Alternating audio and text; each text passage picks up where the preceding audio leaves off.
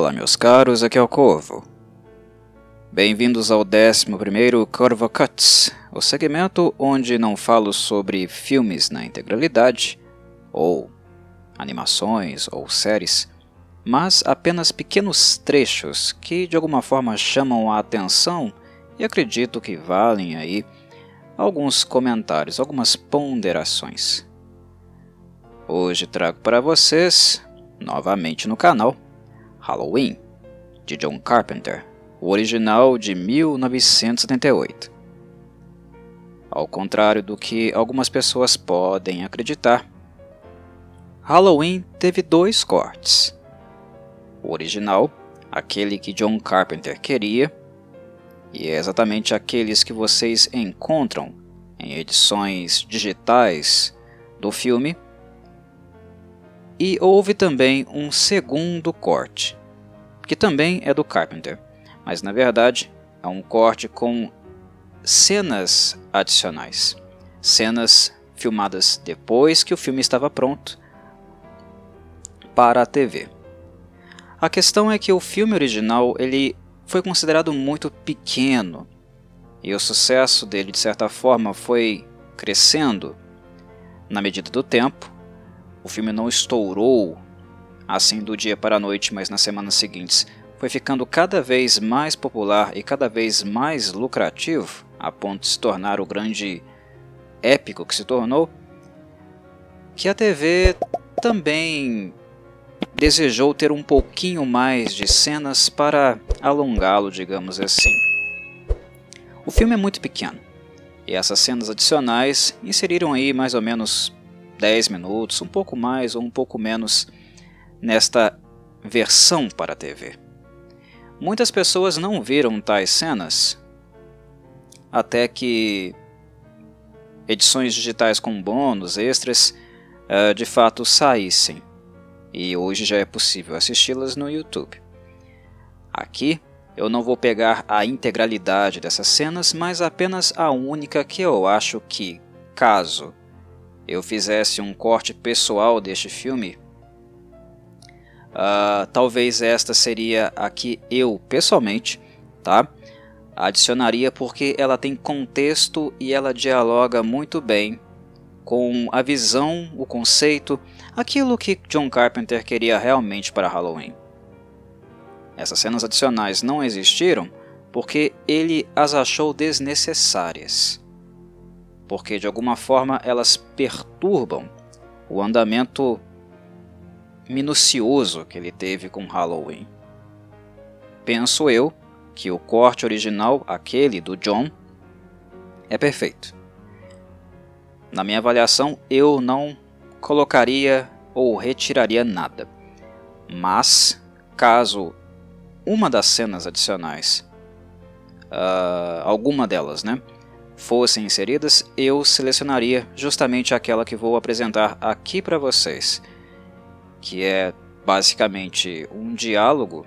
Na verdade, o Dr. Loomis está escutando uma decisão judicial relacionada à sentença ou aguardo da sentença do, do, do Michael lá em Smith's Grove. Ele está ouvindo a decisão judicial pela voz de dois outros psiquiatras ele discorda da decisão, faz algumas colocações e depois se dirige para uma última cena, um último momento com o Michael Myers, pequeno ainda, garoto, lá no quarto dele em Smith's Grove.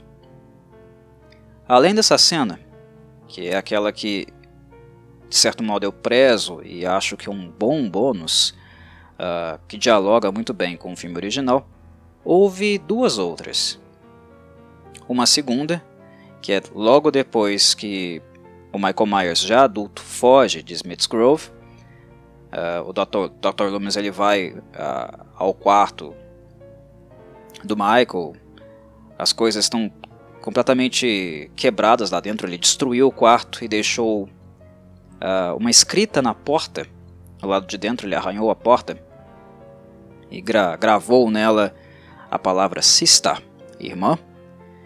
Essa cena eu não colocaria porque, como bem se sabe, o John Carpenter não pensou na relação uh, entre irmãos para Michael e Laurie, e não havia muito motivo para o próprio, no caso Michael Myers, reafirmar o assassinato uh, da sua irmã, da Judith, há anos atrás, né? Uh, não faz muito sentido essa cena, então foi mais uma cena barriga, digamos assim, feita para a TV. E a terceira foi mais barriga ainda, porque ela acontece justamente depois da Laurie uh, perceber que o Michael a está observando da janela do quarto da casa dela. E essa cena adicional é, se trata da Laurie recebendo uma visita inesperada da Linda em casa porque ela estava afim de pegar uma roupa emprestada com a Laurie, se aproveitando dela como sempre, coisa que a Linda e a Anne certamente faziam porque a Laurie era meia, meia bobinha. Bobinha não, era uma garota, né, uma adolescente muito inteligente, mas vocês sabem muito bem que deixava que as amigas se aproveitassem dela. Caçoavam, aproveitavam, enfim, a Laurie era muito boazinha.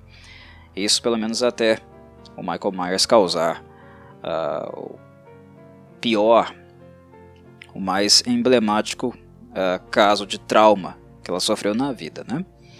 Depois ela fica um pouco mais dura, mais rígida infelizmente por meios ah, não saudáveis, por pura violência, assédio. Mas enfim, a, a cena ela, ela, é muito longa, ela é quase tão longa quanto a cena do Loomis uh, escutando a decisão judicial em Smith's Grove, uh, e ela definitivamente não adiciona nada, ela não acrescenta nada. É uma cena que não tem razão de existir porque é apenas Linda enchendo o saco da Lori na casa dela. Lori em trajes uh, de banho, né? Ela estava com umas toalhas, ela estava com um roupão, toalha na cabeça. Aparentemente tinha acabado de sair do banho. E o que elas vão conversar é basicamente o que a Lori conversa com a Anne depois também. Uh, não há sentido, não há motivo para essa cena existir. Então, novamente é um apêndice, é uma barriguinha, ou melhor, uma barrigona da TV, uma exigência que fizeram. Certo? Então aqui, encerrando então essa minha breve introdução, a única cena que eu vou apresentar é a única que realmente eu gosto e acho que poderia acrescentar alguma coisa em termos conceituais ao filme do Carpenter, é a primeira.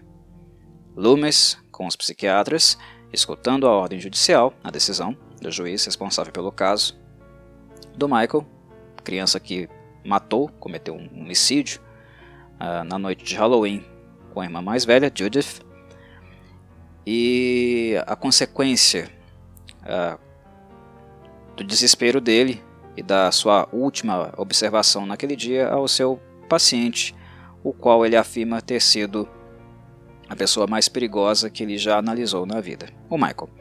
Certo? Vamos então conferir essa cena. Eu estarei dividindo a mesma em quatro momentos, quatro partes, porque ela é um pouquinho longa. Ela tem mais ou menos 5 minutos e pouquinho, 5 minutos e meio, mais ou menos por aí. Ela é um pouquinho longa. Então, vou fazer quatro cortes momentâneos para ir comentando no meio, ok? para que assim a discussão ela seja fluida e nós não fiquemos muito tempo apenas observando imagens. Vamos lá? Reading from the decision of Judge Walter Ward. I have no choice but to remand Michael Audrey Myers to the Smiths Grove, Warren County Sanitarium, where he shall be placed in the care of a resident psychiatrist who shall report to this court no less than twice a year. Further, Michael Audrey Myers shall be brought before the court on the day of his 21st birthday, where he shall be tried as an adult for the murder of his sister, Judith Margaret Myers. Dr. Loomis? Muito bem. Nestes 40 segundos iniciais, os psiquiatras informam a ordem judicial, a decisão do juiz, de manter o Michael em Smith's Grove, que é, claro, uma instituição de segurança mínima, embora seja de ordem de natureza psiquiátrica, é uma instituição de segurança mínima. E uma das coisas interessantes nessa cena, pelo menos nesse momento inicial, esses primeiros 40 segundos, é aquele momento ali onde o Loomis não está uh, falando nada, ele está apenas ouvindo, mas o gesto, o gesto dele levar as mãos ao rosto. Aquele momento para mim é muito, muito emblemático. Retrata desespero. É a primeira reação da pessoa que mais intimamente conhece o Michael Myers, o pequeno Michael Myers, e sabe perfeitamente do que ele é capaz. A reação de um psiquiatra de total desespero. Ele não acredita, ele leva as mãos ao rosto incrédulo. E às vezes, gestos dizem muito mais do que palavras. Uma coisa que, inclusive, Halloween original, este filme aqui do Carpenter, ensina-nos muito bem. Michael Myers, o The Shape, como ele ficou conhecido, não fala, mas a sua expressão corporal diz muito mais e acrescenta muito mais, o torna muito mais interessante do que suas próprias palavras talvez poderiam fazê-lo. E é aqui a mesma coisa com Loomis. É Carpenter mais uma vez, apenas em sentido gestual, dirigindo o ator, o Donald Pleasance, gestualmente, nos dizendo muito mais do que talvez as palavras pudessem comunicar. O gesto nos faz entender o que ele está pensando, mas também sentir o que ele está sentindo. Eu gosto deste momento. Eu gosto desse pequeno detalhe, como a reação dele revela a completa catástrofe em relação àquilo que ele está ouvindo naquele momento. E uma coisa também muito interessante nesta cena inicial é que está apenas o Loomis ali naquele recinto. Algumas pessoas podem pensar, imaginar, questionar sobre a família do Michael. Onde está a família? Aquela coisa do acidente de carro que os matou, que Laurie ficou órfã, que nós vemos lá no segundo filme, na sequência direta deste aqui, no filme de 1981, não existia nessa época. O Carpenter não pensou, não desejava uma sequência. Então, usar este elemento para justificar a falta dos pais do Michael ali, ao, ao ouvir a decisão judicial, seria anacronismo. Avaliar o que nós estamos vendo com coisas que ainda nem estavam feitas. Né? Não seria adequado. Uh, mas é um furo que acontece por quê? Porque o filme, meus caros, como eu falei na introdução, já estava terminado. São cenas adicionais, né? Que o Mustafa Akkad teve que procurar o Carpenter, pagar ele um pouquinho a mais para ele filmar e assim a TV americana, os canais onde o filme foi exibido, pudessem assim alongar, ter mais tempo de cena uh, deste filme que originalmente o corte original era muito curto. Então é por isso. É um furo. A família do Michael também deveria estar ali, mas como foi tudo feito depois, uh, de forma conveniente e permitindo um furo, né? Uh, eles não foram atrás de todo o elenco, até porque os pais do Michael eles só aparecem no início do filme, desmascarando ele na noite que ele matou a Judith, né? Aquela máscara de palhacinho, ele lá com a faca de cozinha na mão ensanguentada eles nem aparecem direito. Né? Eles são meros figurantes. Então aqui, quem está é, escutando a decisão é apenas o Loomis, o seu psiquiatra, psiquiatra do Michael, e ele é colocado, né, é colocado integralmente na figura dele, na pessoa dele, o grau de responsável. Mas vamos seguir. Vamos para a segunda parte, o segundo corte.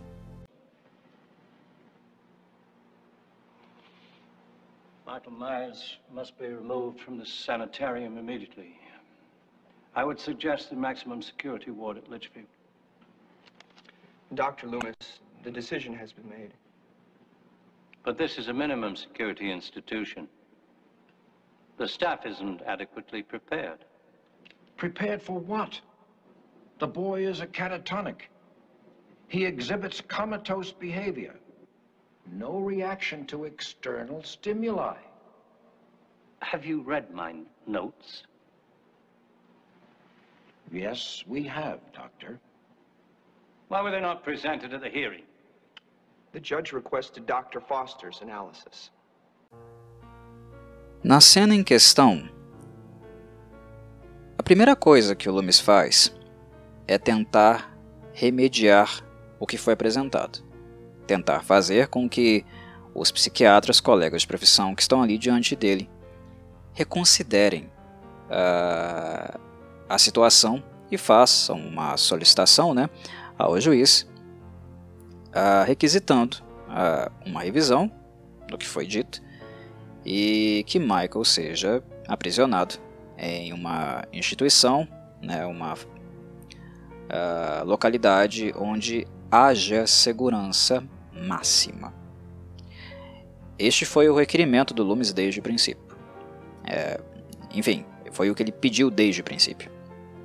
E o que não foi atendido. Né? E uma coisa que ele coloca, que é bastante interessante, que é marcante, e isso se repete também no filme do Carpenter, ou seja, não precisava ser reforçado aqui. Eu acho que o filme, o corte original, demonstrou isso muito bem. É o que? Que a equipe não está preparada.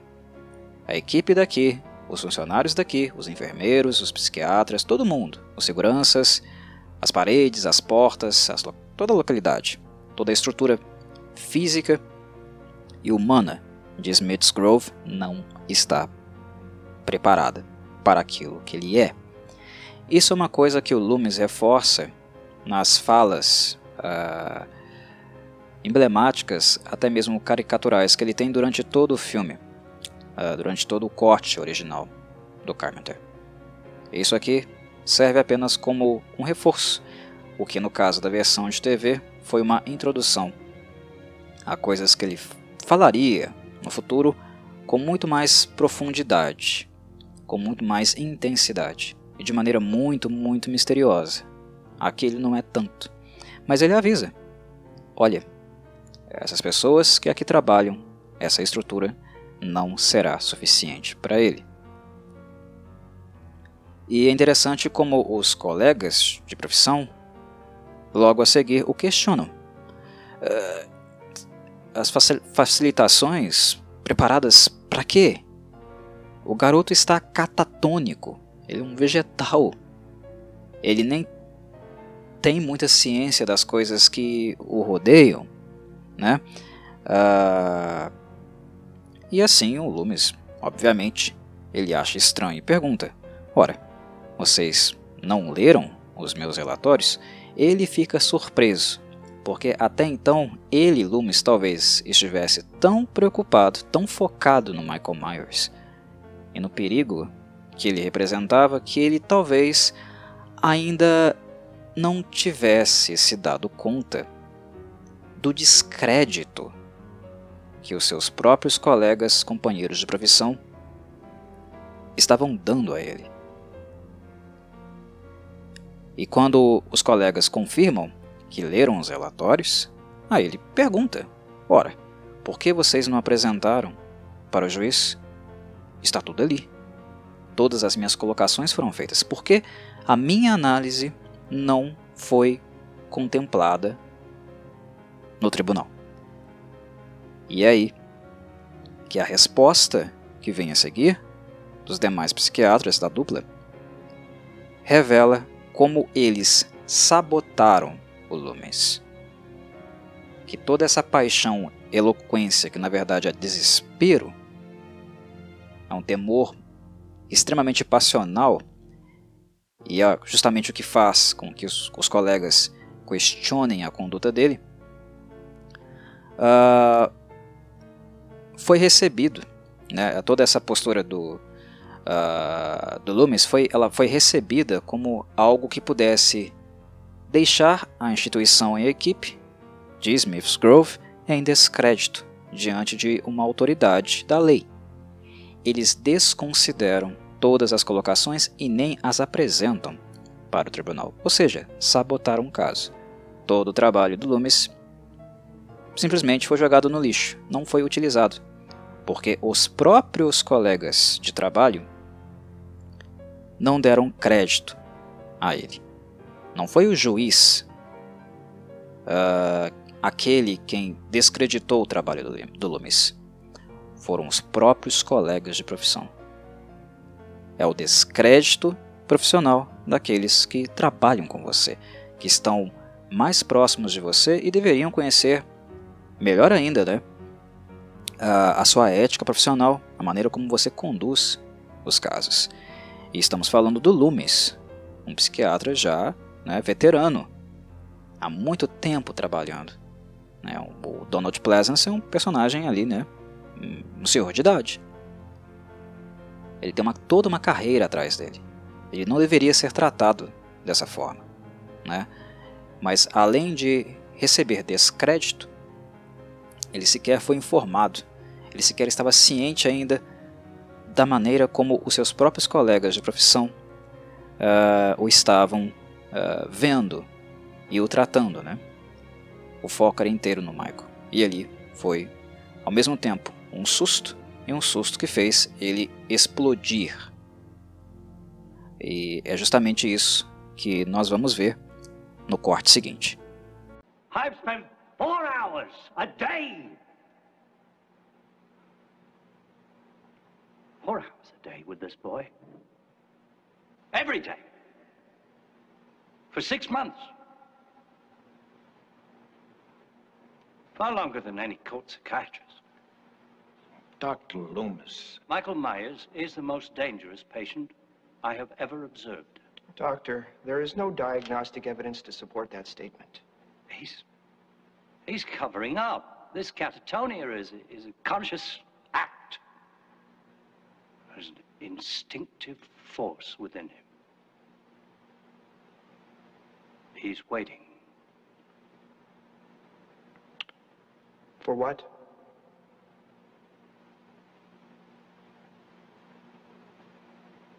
I don't know.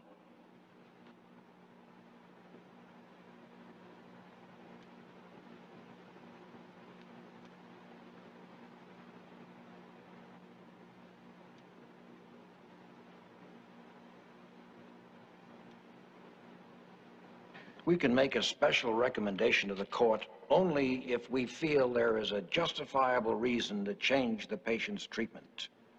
I can see no reason why he shouldn't remain here we have adequate facilities for his care. There is insufficient security here. Please, I am begging you to reconsider your decision. Dr. Loomis, perhaps you should reconsider keeping him as your patient. We can find someone else to look after him. I'll stay with him. Now, is there anything else you wish to say, Dr. Loomis?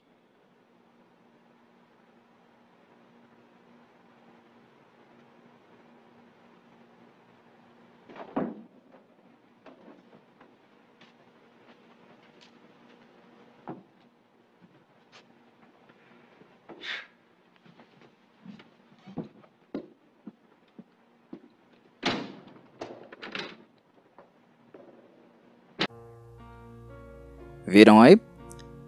É justamente como eu mencionei, introduzi na fala anterior. É uma explosão, é uma revolta completamente uh, passional e com razão por parte do Lumens, porque eles desconsideraram que ele passou quatro horas por dia todos os dias. E o Lumens coloca todos os dias, inclusive sábado e domingo. Quatro horas por dia durante seis meses, observando o Michael Myers, que não fazia nada além de olhar para a parede, olhar para um ponto específico e não reagir a nada. É o nível de trabalho e dedicação para um paciente não responsivo absurdo. E ele se revolta com razão, com justiça, devido à postura desrespeitosa dos seus colegas de profissão. É desrespeito, ele se sente ultrajado, ele se controla ali depois, né?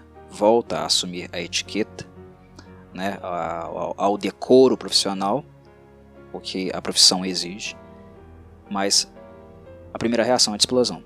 É muito desrespeitoso. E o pior é um desrespeito, um descrédito que está colocando em risco, e que nós vimos que coloca mesmo, a vida de muitas pessoas.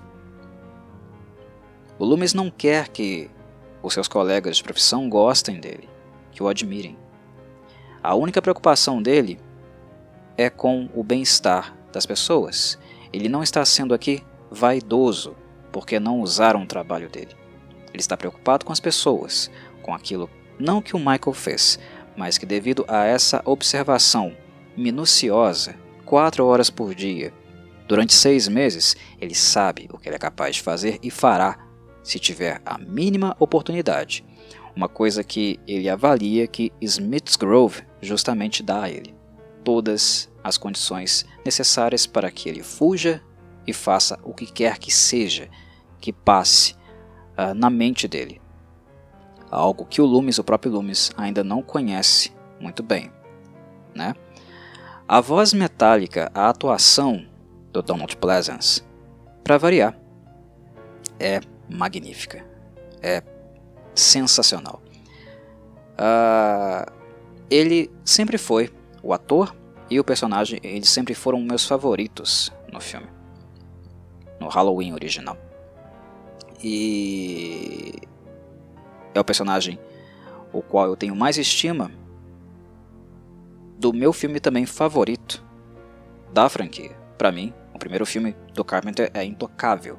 Nenhum outro se aproximou minimamente uh, da forma de cinema, da forma de retratação, da imersão, da ambientação desse filme aqui. Música, fotografia, iluminação, do Dinkanda e tudo.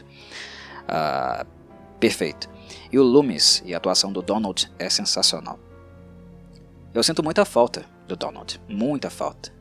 É um ator que infelizmente nos deixou né, há muito tempo.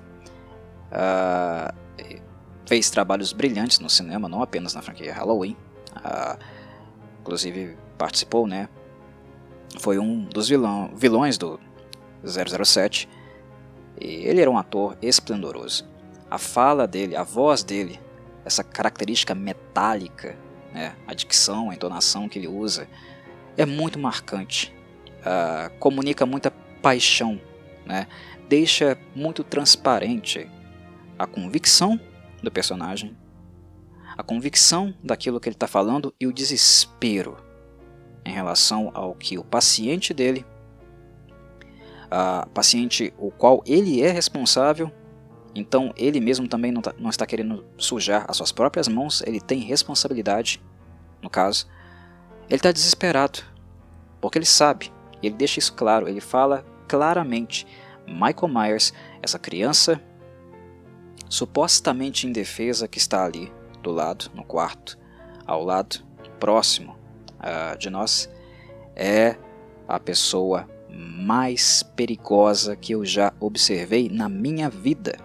E ele é um psiquiatra velho. Ele já é um ancião. Entende? Ele não está caduco. Mas o problema é que as palavras dele, a eloquência dele, de certo modo nos faz vê-lo e certamente também faz com que os psiquiatras, colegas dele, o vejam assim também, como alguém que não está totalmente conectado né, com o discurso ou supostamente a postura científica, técnica, né, em um caso ou uma análise. É o jeito dele, mas a questão é que o Lume está desesperado. O que ele viu no Michael e que ninguém mais conseguiu ver é o motivo desse destempero, é o motivo desse descontrole e dessa atuação emblemática, uh, principalmente vocal né, e facial, do Donald Pleasance, aumentando, diminuindo o tom. Essas variações também são muito marcantes para a gente sentir o personagem, uh, sentir na epiderme aquilo que ele está emocionalmente vivendo. Né? Os colegas dele, os dois psiquiatras, eles argumentam que não há evidências diagnósticas que comprovem aquilo que o Loomis escreveu e eles leram e aquilo que ele está reforçando agora. E aí também este é um ponto que nos faz tocar uh, na inteligência do Michael e como ele também era muito uh, uh, ele aparentemente ele, ele é um vegetal. Ele é uma criança indefesa, né, muito jovem para ser tão maquiavélico. Mas o Michael era. Ele era muito desenvolvido para a idade dele. Ele estava muito à frente da idade dele. Porém, perversamente. O que essa criança era capaz de ma maquinar, né, uh, de dissimular, o que ele era capaz de uh, produzir né, a, a capacidade dele de enganar os outros, sendo tão jovem, era absurda, muito incomum, não muito natural para alguém da idade dele. E, além do mais, a paciência, a paciência gélida de Michael Myers, ele esperou muito tempo para poder fugir. Tranquilamente, sem quebrar o personagem essa figura, essa pessoa que mal reage a estímulos. Isso foi por anos, anos a fio. Vocês conseguem pesar e imaginar o nível de determinação para uma pessoa manter a pose durante tanto, tanto tempo? Michael é um perverso extremo.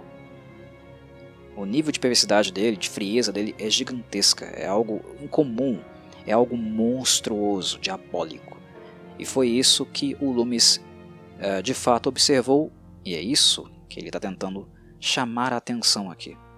Mas só que nenhum dos outros envolvidos olharam nos olhos dele, do paciente, do Michael, por tanto tempo como ele, Loomis, olhou. Essa é a diferença. Eles não sentiram na pele, no espírito, na alma, o que os olhos daquela criança depois de quatro dias, todos os dias, por seis meses, o Loomis conseguiu ver. E é um tipo de perversidade e frieza que não se expressa em palavras. Palavras são uh, insuficientes para comunicar o que ele viu. E aí que está a questão. Quando é, o Loomis tenta se expressar e traduzir esse sentimento, essa descoberta, ele se embanana todo uh, não um cientista, não um psiquiatra.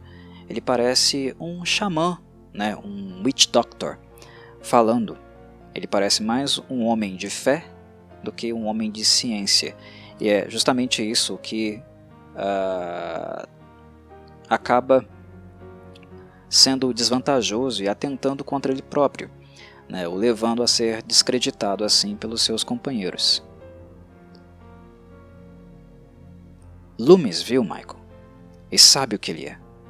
O problema é que ele sabe que ele espera algo, mas não sabe exatamente o que ele espera. Ele é perguntado, né? Ah, os psiquiatras perguntam a ele o que ele espera, Loomis. E ele diz: Eu não sei. Porque tem uma sombra, uma escuridão, um lado tão oculto no Michael que até mesmo o Loomis não conseguiu acessar. Ele está em outro nível. Muito. Além do que os olhos humanos do, do, do Loomis, né? No caso, uh, não que o Michael não seja humano, né? Mas ele está a um passo. Para além disso, e um passo na humanidade. O Michael é isso, ele é ambíguo. Uh, ele está em uma posição, ele é algo que o Loomis não consegue entender. O Michael Myers é um perverso, mas ele não necessariamente cabe em um manual. em uma descrição uh, diagnóstica. Né? Essa é a questão. Então tem algo turvo ali, misterioso, sombrio, é escuro demais para o Loomis conseguir rever. Por fim, ele volta a implorar para que os colegas reconsiderem, que façam novamente um apelo ao juiz, apresentem o trabalho dele ao juiz, para que uma revisão seja feita da sentença e que Michael seja preso em um lugar com maior segurança. E aí, os colegas que já estavam dispostos a sabotá-lo fizeram isso e não iriam voltar atrás. Repito, não é o juiz que tinha que voltar atrás, eram os psiquiatras. Eles sabotaram o Loomis. Como já era a intenção deles de uh, não reconsiderar o caso, aí eles ameaçam afastar o Loomis do Michael, o que seria pior, né? Muito, muito pior, porque aí o Michael faria realmente o que bem entendesse, sem alguém que soubesse o que ele é e o vigiasse dia a dia, né? Aí o Loomis não tem mais o que fazer.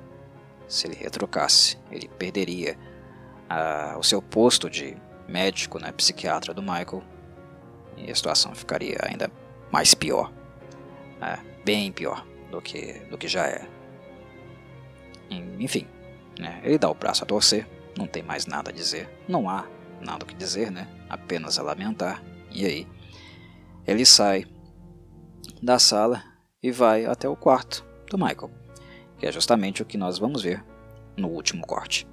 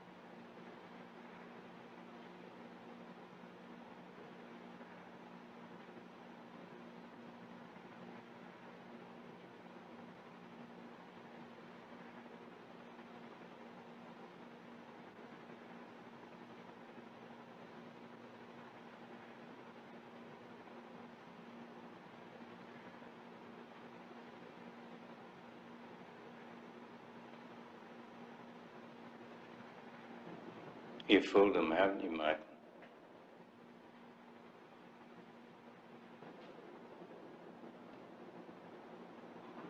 But not me.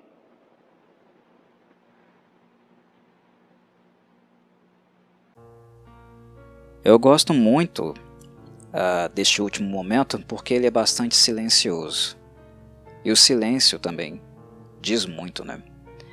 Uh, o completo estado de desilusão, é, a tragédia, né, o impacto emocional que a sentença causou no Loomis. E acompanhá-lo do auditório até o quarto do Michael é também acompanhar o seu abatimento, a sua tristeza, a sua revolta. Né? Algo que ele vai fazer, ele faz questão de fazer, e ainda bem que ele fez, é delicioso isso. Ele faz questão de ir no quarto, e direcionar tudo isso que ele estava sentindo para o Michael. Você conseguiu o que você queria, maldito. Mas toma aqui. Eu não vou sentir isso sozinho, não. Eu sei o que você é. Você enganou todo mundo, mas eu sei o que você é. É um paciente ah, que está diante dele. E é interessante como o Loomis, passional como ele é, né? Novamente ele quebra o decoro. Isso não é um tipo de conduta que nós esperamos de um profissional. Entendem? Ele não está agindo como um profissional, no caso, agiria. Ele já de se declarou inimigo do Michael. É como se fosse um Van Helsing olhando para o Drácula. Vocês estão me entendendo? É essa a dinâmica aqui. Já acabou a relação entre psiquiatra e paciente mental. Acabou. E essa palavra, essa última cena, é o que também demarca isso. Daqui em diante não tem mais tratamento. Daqui em diante não tem mais condução. Daqui em diante o que eu estou declarando a você é guerra. Eu sei o que você é, Michael. Você me venceu. Mas isso também é apenas o começo. Eu sei que a história vai continuar. Eu sei que vem mais coisa por aí. E coisas muito ruins, temíveis, dada a sua perversidade. Eu sei que a história, como um todo, está longe de acabar. Mas eu estou aqui diante de ti, sabendo o que você é, declarando guerra a você. Você não vai se safar dessa.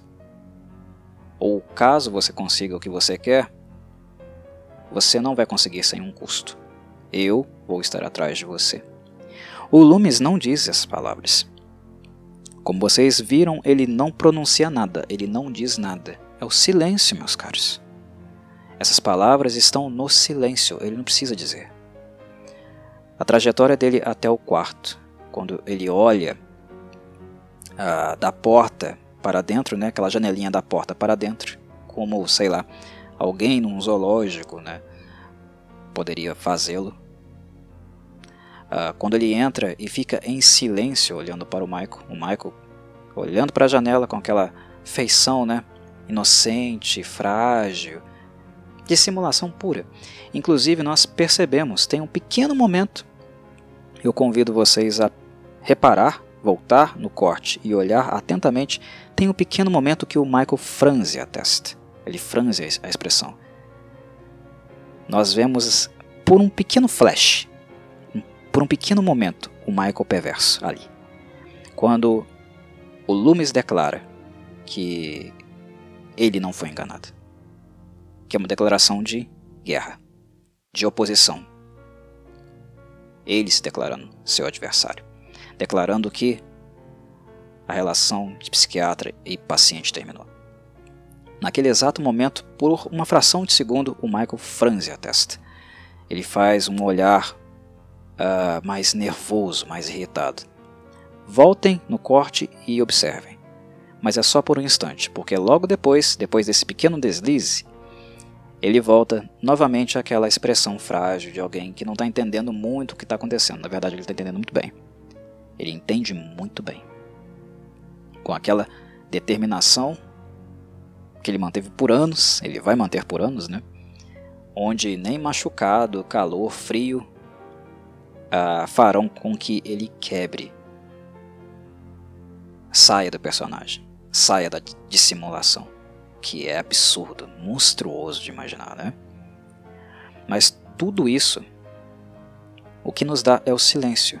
É quando nós paramos de falar, não temos nenhuma perturbação, nada para ouvir e fazemos apenas o uso puro da nossa observação. Da nossa observação, da nossa inteligência, da nossa capacidade de associar informações prévias com a imagem que a gente está tendo ali naquele momento.